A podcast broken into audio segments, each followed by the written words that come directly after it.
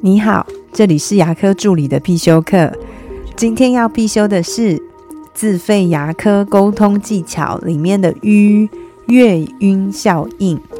月晕效应呢，又会称为光环效应，它是一种认知上的偏差，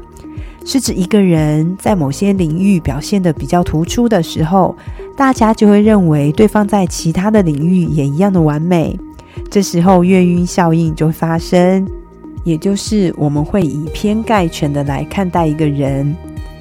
就像很多人会认为书念的很好的人，他的人品也会比较好；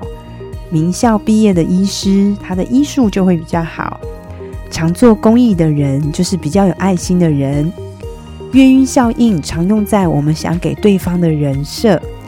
我们希望别人觉得我们是怎样的，我们就要创造这些有关联正面的印象给别人。虽然这不一定是真实的，但却是让人很容易相信的。我一直很提倡助理要有职业化的形象，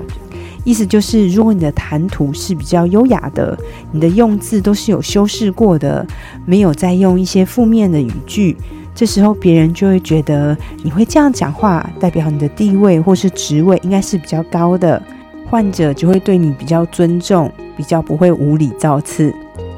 如果你给人家的形象是比较正面的、稳重的，就像是头发深色的、指甲干干净净的、没有做 bling bling 的美甲、没有穿戴一些多余的饰品、手上也没有刺青，这时候别人看到你就会觉得你的形象是比较严谨的、比较值得信任的。跟患者沟通的时候，患者自然而然就会比较相信你说的话。认知往往比事实更重要。虽然这个真的没有很客观，可是我们必须要承认它确实存在着。